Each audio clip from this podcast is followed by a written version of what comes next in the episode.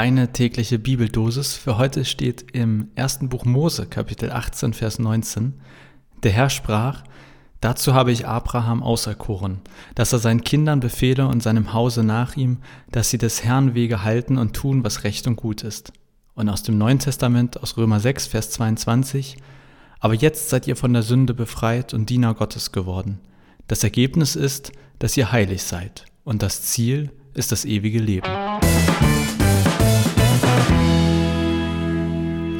Manchmal ist diese große Geschichte der Bibel dann doch wieder ganz nah und klein, finde ich.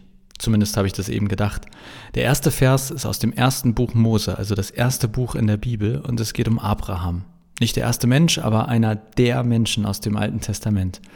Die Geschichte geht ungefähr so. Gott wählt Abraham und seine Frau Sarah aus, dass alle ihre Nachfahren das sogenannte Gottesvolk sein sollen. Das ist Israel, Gottes Volk.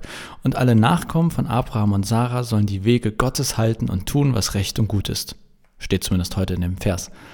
Dann passiert ganz viel anderer Krams in der Bibel und irgendwann kommt Jesus. Und mit Jesus wird das Volk Gottes größer. Faktisch würde ich sagen, Jesus hat die erste Globalisierung gestartet. Denn aus dem Volk Israel, das an einem relativ bestimmten Ort lebte und wo man auch relativ genau sagen konnte, wer dazugehört und wer nicht, wurde jetzt plötzlich ein weltweites Volk Gottes. Worldwide Volk. Hm, jetzt habe ich das englische Wort vergessen. Naja, egal. Mir fällt das bestimmt noch ein.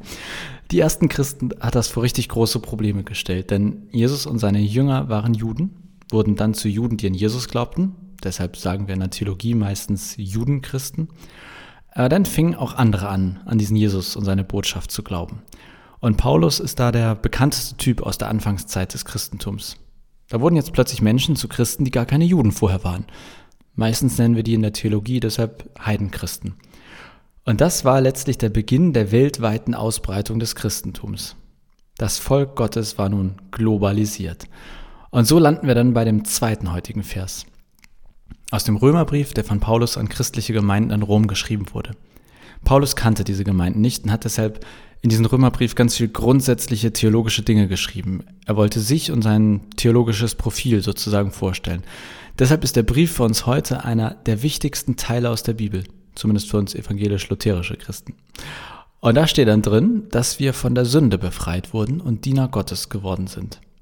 Wer ist gemeint?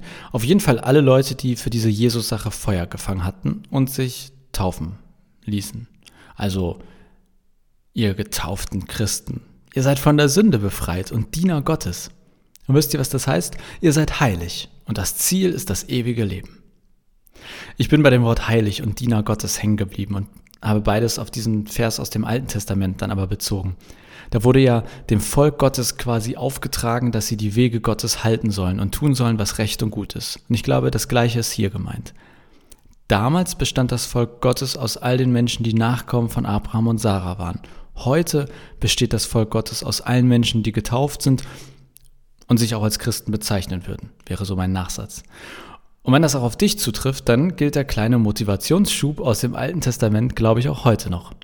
Halte die Wege Gottes und tue, was recht und gut ist. Und warum? Weil du ein Diener Gottes bist. Weil du heilig bist. was heißt das? Dass du in einer engen Beziehung zu Gott stehst also dieses Diener Gottes sein. Und heilig meint in der Bibel eigentlich immer all das, was zu Gott gehört. Also, du gehörst zu Gott, du bist ihm nah, er ist dir nah. Und so verstehe ich diese Verse. Deshalb versuche auch das zu tun, was Gott gut findet.